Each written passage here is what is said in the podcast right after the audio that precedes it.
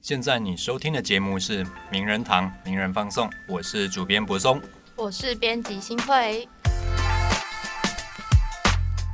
那本集的名人放送再次感谢大家的收听，一样可以在 s o n 声浪 App 直接收听。那如果习惯用 Spotify 或是 Apple Podcast 的朋友们，也可以在这些平台找到我们或是订阅我们。那如果喜欢这集节目或是有任何回馈的话呢，请到我们的 Instagram 搜寻名人堂，然后留言或到小盒子私讯给我们哦。这期主题呢，我们来聊一下登山的议题。那为什么聊这个议题？主要是因为三月到四月的时候，其实台湾的三月间发生了一些事情，嗯有包含说三月底的时候啦，一对新手父母带着三岁小女孩上玉山，还有包含四月十七号苗栗三义的火焰山，有一名新北市的警察坐在边坡拍照的时候，不幸的坠落谷底而身亡。那另外就是有南二段的事情，一起因为网络纠团而导致一位山友受伤后被丢抱在山区，是后来商业团把他营救下山。那山上有这么多奇奇怪怪的现象，也因着山林开放的政策以来，这样现象不断被放大。那我们今天要好好好来谈一下这个主题。那我们今天的来宾是户外教练刘尼克，尼克跟大家打声招呼。 Hello，大家好，我是尼克。尼克从事户外活动，目前这样是已经几年了？呃，其实我在高中时期十几岁的时候就开始从事户外活动，一直到现在算一算也二十来年了。哇，二十来年。对，你不是说今年十八？这昨天呢、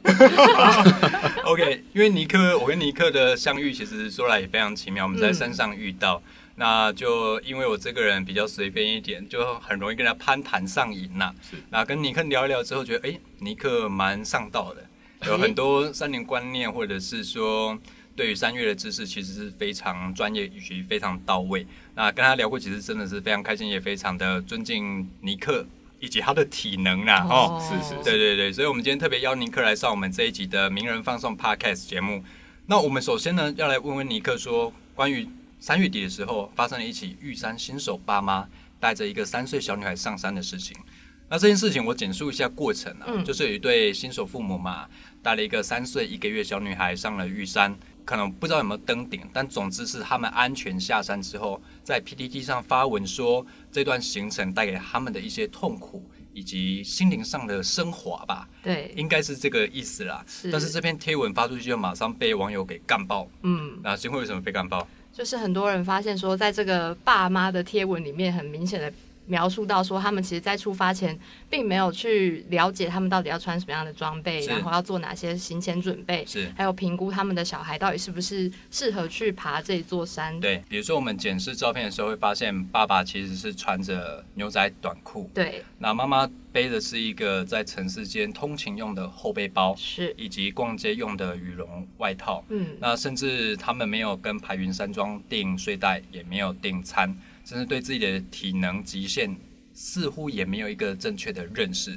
那因为尼克现在刚好也有一个三岁的小幼兽啦，哈是。是，没错那你作为爸爸，你对于这个议题，我们切几个层次来看好了。第一个层次是小孩，小小孩好了，小小孩应不应该登山，以及小小孩要登山的话，父母要做好哪些准备？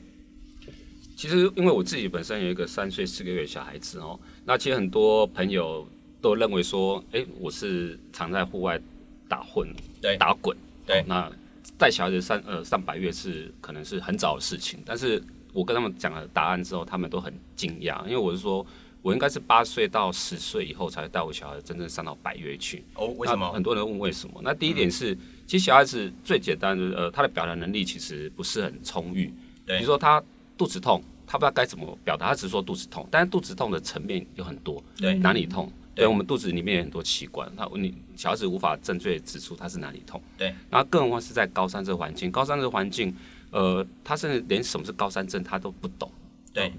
呃，刚才跟柏松稍微聊了一下哦，他有时候他连自己说疑似自己是不是高山症都不太确定。我可以讲一下我的经验啊。哈嗯，比如说我之前跟尼克上山的几次的时候，我其实会有一些呃呕干吐、呕吐的现象，但是会会觉得倦怠。可是你不知道那个倦怠是因为高山症，还是因为爬山太累。哦那你的干吐是因为肠胃不适，还是是因为高山症？可是因为我的体能还有我的意识都是非常清楚的，但是我伴随这些症状，当然，我们会从宽认定的话，会觉得说有这些症状应该要一律纳入高山症，然后先做好提前的预备或警觉的。那就连成人在对自己的状况表达上或认知上都如此的难以就是精确的定义的话，那小朋友该怎么定义？对啊，所以所以说，为什么我不建议那么小小小孩带到百越去？原因就是这样子，因为其实很多的症状它都会伴随着高山症的呃并发，嗯，所以包括我们现场专业的人，我们也可能无法去掌握每一个高山症初期的症状会是什么样子，我们也是用判断的方式。那对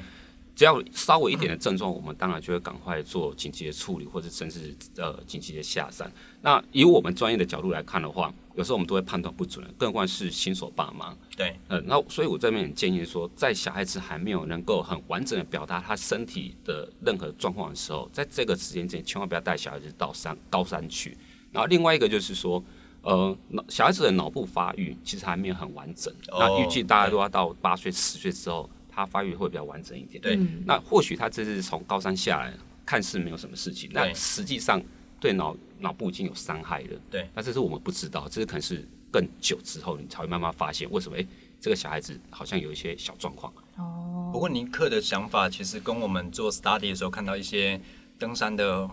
家长的意见不太一样。对这些家长会认为说，他们认为没有什么不可以，嗯只要做好事先的登山计划书，或者做备好装备，甚至是拟定好撤退的规则时，你符合这几个条件，并符合最大的安全的维护原则指导下，其实小孩是可以去享受亲林山林的。甚至很多父母会为了这个多做一些准备，只是为了让小孩去从爬山中锻炼心智啦，或者是培养独立个体的生活模式，或者是学会慢活的生活风格。那这样的意见显然跟尼克不太一样。你刚才是说你会建议八岁之后再带是上山，其实如果真的很想要带小孩上山，当然也可以，但是一定要做好高度适应。哦呃，一对嗯般因为我们台湾的高山太多了，对我们比如说我们现在在台北，那我对们现在要明天要到玉山，或者甚至今天晚上我要到玉山都是可以的。对所以台湾真的很小，对通常在短时间之内做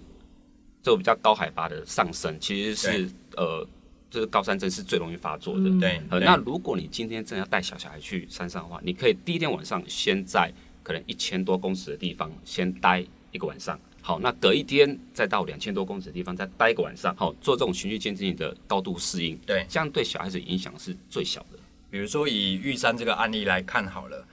根据爸爸的脸书贴文自述啦，他是说他们从凌晨一点嗯就从台北出发，然后先到了塔塔家，直接从塔塔家直接上升到排云山庄。那我们也知道排云山庄的高度应该是三四零二公尺，等于说你从地平面可能是零或者是哦 anyway 大概一百左右，对，一百左右，嗯然后直接上升到三千四。哦其实这样的铺路，你没有先有充足的高度铺路的状况之下，你直接飙到三千四，其实很难避免高山症的急性发这作是。这是很可怕的，因为像这种急性的那种快速的上升高度，对有时候会并发那个急性高山症。急性高山症很可怕，是哦没有嗯任何预警的，它会突然间就倒下了，突然间就倒对，下，会突然间倒下，啊真的哦、对你你更不知道它发生什么事情，他就会走着走，然后就啪对，就倒了。啪了。那你过去的登山经验中，你有遇过这样的其情形实吗？我是我在登山上面没有看过，但是我看到有人开车到五岭，嗯然后对走到只是下车走了五岭那个阶梯，有没有到那个那个牌子那边拍个照，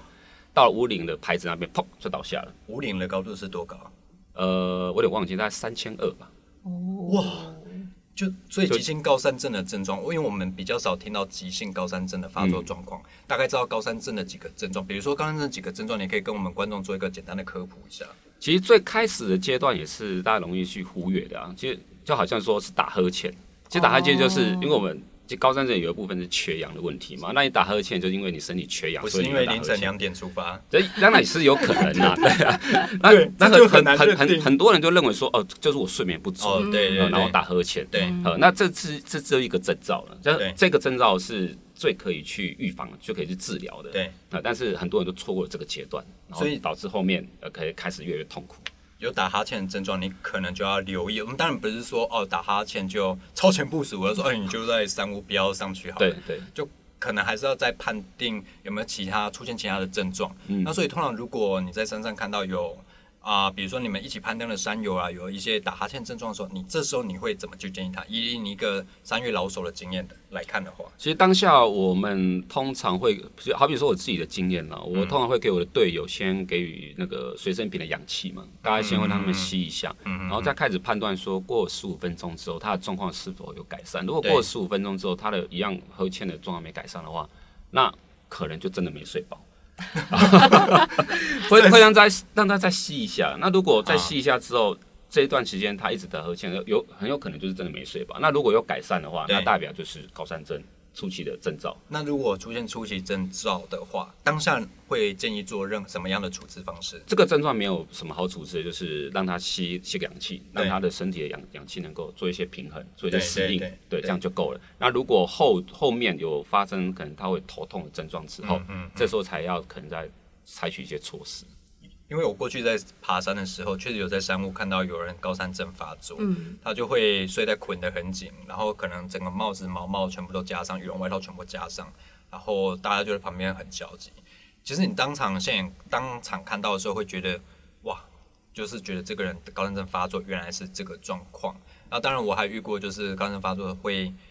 不知道是有一次或一次状态开始会那发出一些喃，会有一些喃喃自语的状况，嗯会发出一些声音了。嗯，那当然，这个状况很严重，尤其回到这个案例本身来看，这个小女孩只有三岁一个月。对，那事后呢，我们有一个小儿小儿医师，有一位叫做陈崇贤医师，也在脸书上分享到小儿高山症的研究。他提到台湾的本土研究，以玉山为例的话，根据团队的的研究结果发现，其实小朋友小儿发生高山症的比率是远高于成人的。对，所以这个问题对于新手爸妈来说是必须要去正视的，尤其是对父母来说，你要挑战一座山，或者是最近在社群上它很流行嘛，晒娃那嘛，晒蛙，然后也嗯提到说一生必去的一个地方，就是你如果要攻一座百越的话，大家都会说一定要去玉山嘛。那这种因为父母个人的野望好了啦，比方说大家都一定会有一些梦想嘛，嗯我们不要说私欲啦，因为父母的梦想，然后把小孩置于高风险之中，除了作为家长的职责本身需要在商榷外，其实也不是一名合格的登山者。嗯，那回到这个案例来看的话，尼克，你看过他们的照片，应该对他们的装备，你应该有什么样的观察？呃，其实很明显就知道说这个爸妈没有，他其实没有做功课。对，他只是看了照玉山的照片很漂亮，对然后他想要带着小孩子上去，他的出发点应该就是这样子。很单纯啊，因为其实我在山上遇到很多就是带小孩子上山的爸妈，其实我都很不认同。不要负面思维是这样想的，就是很多爸妈带小孩子上到白月去，他们只是享受自己的虚荣。因为很多对山友经过的时候，都会跟小孩子说：“哇，你好棒啊，你怎么那么厉害，体能好好啊，哦你加油！”怎样？但是很多爸妈就因为喜欢这种被称赞的感觉，他内心会觉得有一些优越感。对好、呃那再来是下山之后，在社群媒体上面可能发发表一些他的一些照片、一些分享，然后又得到很多亲朋好友的支持。好欸你就哦他敢们你认就敢讲哎， 没哦有，你就敢没有讲有有哦，有一些事情就是要把他打醒，嗯对好对对不要这样子。你如果你真的想要成就自己，你不要拖着你小孩子一起，对。对的，一起对，那比如说个跌这下山谷之类的。 这间论战啊，我看到几个有趣的点。我在社团上看到一些支持的意见，叫做说人家的小孩要怎么教是人家的事啊。那带小孩有什么不可以？那是不是只要今天装备穿对了？例如说他没有穿牛仔裤，例如说他没有他背一个非常标准、非常正规，甚至是外国知名品牌的后背包，那甚至他穿的风雨衣，是不是装备对了就可以带小朋友上山上山？其实装备队是蛮基本的啦，比如说装备跟体能，在登山而言的话是很基本一件事情。其实不单只是登山，任何户外活动都一样。对但是最重要是观念。对，呃，那其实我目前来观察的话，其实因为这几年登山户外活动大爆发了，哦然后其实很多人的装备都很很都比我还要好，对我看了都对一对直流口水，都很对嫉妒。对对，哦但他们观念就真的都很差。所以我理解啊，其实哦一些一些老老山友啦，啊他们看到一些新新进来的一些呃从事登山的人哦，有时候嗯就一直摇头了。我一直到山下再摇头这样， 怎么说？因为其实第一点就是不尊重别人嘛。对啊，那怎么说怎么说？不尊重别人有哪些具体案例可以分享？呃，好比说，呃，以安静而言好了，到山屋，哦山屋就是一个休息的地方，但很多人认为说，呃，只要是不是睡觉时间都可以大声吵闹，但是你要想一想说，很多人是因为不舒服而在那边想要好好安静的休息，那你一进去开始大大声宣扬的时候，大家会那不让那一个不舒服的人不能好好休养到对。好，那另外一个在比如说呃，刚刚有知道无痕山林的部分，但很多人说，哎，像水果皮啊，这都可以分解乱丢啊，但是对没有想到说，这这个这个这个水果是不属于这个环境的，它对放那边的地方，它腐烂会比较慢，或者说造成其他的。呃，会破及到原生种一些植物的生长，对这都有可能。那其实像像现在高山呢，那想说高山为什么那么多的蚊蝇？对那不可能啊！如果你高山话还有蚊子之类哦的，对那就为什是么嗯因为这一些乱丢这些果皮，然后产生的蚊虫。对这很多状况都是有啦。然后再是因为现在登山的人越来越多嘛，对其实有时候步道比较小，登山步道比较小的时候会塞车，哦，那互相让一下，其实没什么不好。对对那有些人就认为说啊，我就在走啊，啊，你等我一下会怎么样？因为长长期登山的人都说会认为说我有时候我在走的时候会用我自己的频率在走，对是最对舒服的。对呃，那当然也不可能说，呃，我一到那个地方就你看到我在你后面你就必须让我，并不是，而是说对你到个安全的地方，你可以礼让一下。对。但是很多人是认为说，我就是拒，我就走我的，哎、呃听说你这是在我的山路上骂过别的队伍，是不是？哦，真的哦，没有啦，我们只是只是互相交 流啦。哎呦， 这我个们听我说们都是朋友，互相听交说流。你这个有名的哦，曾经在那个山山上，因为一条前面的队伍迟迟不前进，那也许因为各种体能状况或是队伍拖太长都有可能啦。但其实因为后面那一队也许体能比较好，你可以前面的队伍可以适时的礼让一下啦。是啊，因为你知道没有礼让，其实整条队伍，包括你后面的第三队、第四队、第五队，都会被都会影响到。，对，都会影响到大家的进度，甚至最后搞得大家都要摸黑下山，是。一定会有这些情况嘛？其实呃，时间拖到是其次，但比较重要的是说，嗯呃，好比说以我们这时候谈玉山，我们就以玉山而言了，因为玉山我们在登顶的时候都是凌晨，对呃嗯，那时候真的都很冷，风又大又冷。对，那如果前面的队伍堵住了，那后面的队伍一定速度会变慢，对甚至到跟跟我们开车一样，甚至到后面是整个停止的。对那在停止的状况之下，其实大家会非常的冷，对呃那在那时候就容易发生状况。对呃，那呃，好比说，到时候头部受寒的话，身体对受寒了，那可能就有高山症。对对，那我就认为说，大家互相的体谅，就是我这边的队伍比较慢，那我就让后面队伍先上，没有什么关系。而不，我们对登山不是在比赛，对那我们主要是能够安全的上上上下山，这样是比较呃是比较重要的，谁先到都是无所谓的。对对，比如说这个玉山这个案例，我觉得还有另外一个点可以拉出来谈，体能嗯，自我体能的评估的部分。比如说，这对父母虽然说他们在自己的脸书自序上有提到，他们为了参加这一趟行程，事先曾经走了国内外大小的步道，对，然后也带着小朋友一起去走步道，然后认为说这应该足够于他们上玉山的体能了。是可是其实坦白说，这些步道看起来是呃算 easy 的部分啦，是不难的步道，而且我们不知道他所谓的有道步道是全程走完呢，还是只是可能蜻蜓点水，我们不知道，因为从化叙述说我们不清楚。那回到这样的案例来看的话，我们要怎么评估说我们的体能能不能上到哪一座山？在事先你会怎么建议这些新手的登山人要做自我的体能评估？呃，体能这个定义，这个定义是呃因人而异啦。好比说，像你体能就很好，呃，像我体能可以啦，就不可以好啦。 对对对，一般一般通常我给人家建议哦，就是你可以在大概三十分钟内把五公里跑完。三十分钟内把五公里跑完，，对，那基本上呃上遇上都没什么问题。哎呦，OK 吧？当兵三千公尺要跑十三分呢，但是当兵， 但是当兵的时候哦其实其实很多人是做不到的啦。嗯那其实这这个要求是有比较呃，有一些人说有点苛了，那其实是对其实并不会。这是我通常给大家自我体能做一个评估。啊对那其实登山登山跟跑步那也不一样，因为运用的肌肉群也都对其实不太一样。那主要是你的肺活量要够。对如果你平常是真的都没有在运动的人，你真的突然间想要去爬玉山，其嗯实是还是有一些难度的。虽然玉山在百越来说算是很入门的，很多的网络上的资讯也都啊好简单，呃，像吃蛋糕一样简单。对，对，其实真的不简单，因为大家一定都会把最最美好一面展我现觉出来。得你刚才讲不简单，没有很真心 呢。啊因为我我我常常跟我跟我自己讲，我要莫忘初衷。当我第一次爬玉山的时候，也是很辛苦哦的。是是对对对。那比如说新会好了，嗯，是新会因为没有爬过任何的百越，你有爬过焦山吗？没有，也没有。那他今天受到了这个完美照片的感召，嗯，想要去玉山上面的三角点拍个照，举个旗子，那你会怎么建议他这样的超级新手去做好行前的准备？呃，我会建议他一定要找有经验的人带他上去。对那我刚我刚刚讲的体能、自我体能评断方式，呃，新卫可以先去测一下。那如果你 OK 真的做不到的话，我就劝劝你再延再缓缓啦。毕对竟你还年轻，你人生还很长。对，那如如果没有挑战成功也没有关系，至少嗯这是经验。呃，我要讲的这个最重要就是说，大家很多人认为说，我就花时间来的，那对我一定要完成。对呃，或者是甚至说我有一些是请请人带队的，我都对花钱了，对那我下次来是要再花一次钱，而且我假都请了，一年假才几天而已，嗯对不对啊，对对我各到方面这的原里因叫我撤退哦，告人呐、啊，那刚掉。那这样你要怎么劝退他们？像其实我我之前也有遇过其实的经验啊，如果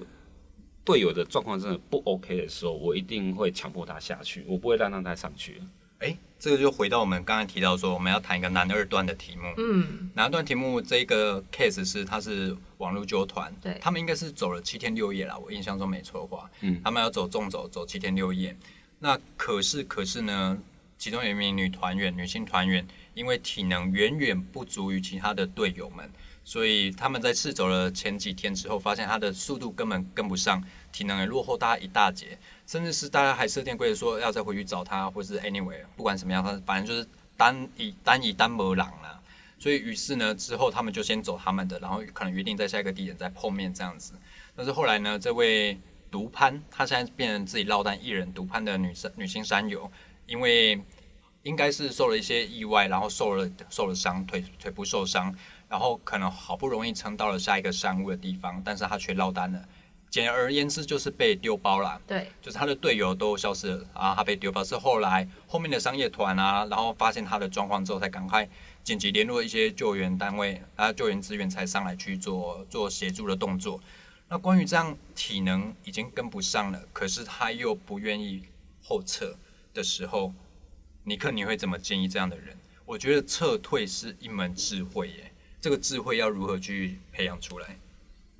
嗯，其实这个智慧，很多爬了很多年的山都还不懂这种智慧啊，因为人家说放弃需要勇气，对，嗯哇，登你今登顶天对心灵导师 哎，放弃需要勇气嗯，OK，需要勇气及智慧。对，对那很多人认为说我登顶就是会把所有的体力都用在登顶上，他们他对们他们忘了一件很重要的事情哦，原来下山也需要体力啊。对哦对，所以很多人下山比登山呃比往上爬还要慢，对下山比爬山还慢，对很多人有这种症状，对那就是他们就是忘记了哦，原原来爬山还是有下山。那好比说撤退需要智慧去勇呃的勇气，原因是因为我已经知道我的体能不行了，对这时候你就要开始评估我的撤退点在哪里。但是很多人都认为说我可以，我可以，那我可以的状况之下，就是会让自己陷入险境。其实很多山难都是这样子发生。对好，那再来就是好，我想我想说，好，我到哪里撤退？对我体力到怎样，我往哪里撤退？但是偏通常等你的体力真的不行了，你脑袋终于想到要撤退，但对那时候也来不及了，对呃那你只能露宿。不不是露宿街头，露宿宿山头嗯对山头，对，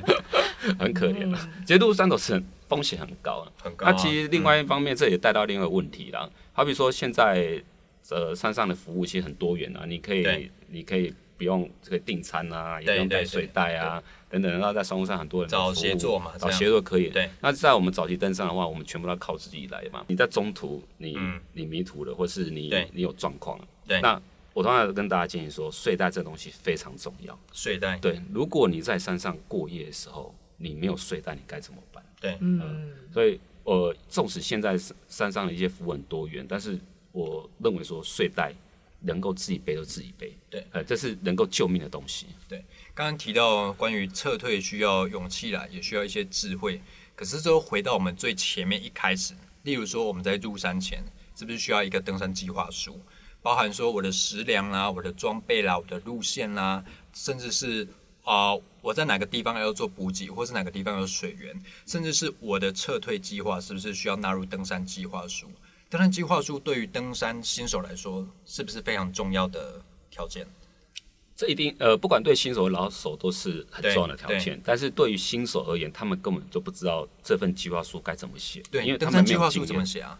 其实登山计划不用写了，不用哎就，在我们脑袋就好了。是是是，不行不 行，我们是优质媒体，需要呼吁一下登山计划书的必要性。对，有没有一个范例能让大家对参考？其实大家现在不外乎就是整个路线、时间、高度，然后最重要就是我们有那个你在平地对联络到人，知道你今天会走到什么地方。就是如果有任何 OK 状况的话，好比紧说急联络人紧吗急联络人是谁？对对那我在山上有任何状况的时候，我就或是呃平地人知道说，哎，这个时间点他该回报，他没有对回报。 OK 那或或许我们会再等一段时间，因为我是们在山上，如果你有做登山计划书的话，你会知道在山上有哪些通讯点。对那通常你有通讯点的时候，你通常都会跟平地的留守人做回报。对，啊，这留呃那个留留守人这个机制非常重要，但对是通常是很多新手他们不会做这件事情。对，那甚至很多老手，因为他们可能长长走也不会做这件事情，但是呃呃，往往都忽略了最重要的救援的时间。对呃，因为对通常说，哎、该下山怎么没有回来？这时候对才发现，原来呃早在两三天在山上就已经出事了，嗯，哇没有人知道，因为真的因。为你就一出去就跟胖梗一样啊。所以，我们登山计划书中间最重要的一个环节就是留留守守人人的设置。是，那然后包含说接驳时间呢，还有接驳方式这些，应该都要算清楚啊。比如说我几点要回到登山口，再坐车下山，这些应该都是很基本的行前准备嗯啦。对，就是呃行行行程安排嘛，因为嗯我对们每个行程安排，我们都会到什么点、什么时候，我们都会预估嘛。对对，如果在那个那个时间点的落差范围太大的话，那可能就真的有问题了。对，比如说有一团很爱拍照这样嘛，呃，对啊，这拍照真是很可怕的事情，一拖对就对拖到对两三个小时。是是是哎那这现在是不是在山里会是一个很常见的现象啊？呃，也没有用你老人，你没有用 IG，我可以理解。比如说我们年轻人分享一下我们 IG 看到给你听，好不好？比如说我们在 IG 上面，你只要打一些山的名字，或者打一些关键的 hashtag，你会发现很多山系的网红或是网美们，然后有一些非常漂亮的照片啊，宫顶照啦，或是非常漂亮山林里的照片啊，真是看到许多好啦，我们可以这样说，穿着运动内衣的宫顶照 OK 然后吸引了大量的爱心。那甚至我在 IG 的首页搜寻的时候，我 IG 也很，它的演算法也很聪明，才会推这些给我看什么东西。我不是这种人，好吗？ 但是我觉得这种现象会形塑说一种 特定的山系完美文化。对，那这就衍生到，刚好我昨天有看到一个非常有趣的案例。这案例是说有一名其实他本职是健身教练，然后他用一天单攻，就一天来回的方式去攻啊、屏东的北大武山。可是可是可是，他这个照片 PO 上 IG 之后呢，没多久他就收到了一个 算是读者客诉啦哈。哦，这个读者客诉就说：“哦，我的女朋友看到你一天单攻北大武山之后，就觉得很想去。然后为了这个呢，他们两个就想要效仿他，用一天的方式去攻北大武山。可是你知道，人家可能就是登山有一些经验了，然后本身体能状况也真的还不错。可是相对于这种可能是像我们这样的庶民啦，哈、嗯，庶民要去攻这个北大武山，一天单攻可能是比较吃力一点，于是可能还没有走到一半就觉得不行，要后撤。那后撤又最后又因为太阳下山，又必须摸黑下山。事后呢，这个当事人呢、还私讯了这个王美的 IG，跟他说，都是因为你在贴 IG 的时候没有做出警语啦，哈，应该做出警语，告诉他说这座山的等级是在哪个程度啊，路线的难易度怎么样，不应该轻易的去尝试它啊、那你没有这样去提醒你的读者们，我女友常看你的 IG，导致我们还差一点吵架、哎，我们还吵得很凶。那这个状况其实我觉得反映出一些特定的现象，你可能对这个有什么样的观察？呃， 这这这种现象哦，我觉得很很多人都很多人很无辜啦，都会莫名其妙被人家嫌弃这样子。对对 对，对我们但是呃呃，爬山这件事情哦，就是这个人的爬山，那是因为他行，他对行不代表你真的行。对，那很多人认为说，哎、看尼克很行，那我好像就很行。没有没有 没有，我们通常觉得我们不行。对其实其实很，其实这这也是因为那个刚刚我从讲哦，就是很多山上的美美景啊，吸引很多人去，对然后都会参考大家的行程时间。对但他们没有想到，就是人家的行行程时间是这样写，但他们没有观察到这个人背后他的体能状况对，是什么样子，对然后只很单的就单调的呃单独的看他的时间去对做参考。对那我是认为说，现在很多人都很懒，对呃，像我们以前在做资料的时候，我们对会可能我今天没呃这呃下个月要爬魔座山，我可能会花嗯一整天甚至两天的时间在做资料，对然后会参考很多人的的那个行程时间的去做，对自己就平呃平呃平均平均一下，就算一下自己时间可以到是多少是。是。那我们那时候最依赖就是属于那个你们那时候是什么时候？上河的地图吗？哦对对对，还是纸本地图？对真的哦， 没看过这种东西。有 啦有啦，毕竟尼克跟新会是差了应该有二十岁之遥 了，对，哦好是像是有是啊，对，嗯，所以以前我们都靠上河地图在在判断时嗯间嘛。哇对，那那其实上河地图已经算是很平均值了。那有时候我们认为说，常常都会骂说这时间根本骗人的，怎么可能？嗯对啊。那如果你以前我们常常做功课都做这么足，还感觉有被骗的感觉，那更何况是现在网络网络的这些资料这么多，如果你没有去刷消化去整理的话，你一定很容易就认为，呃，下山呃在山上的时候就觉得我受骗了，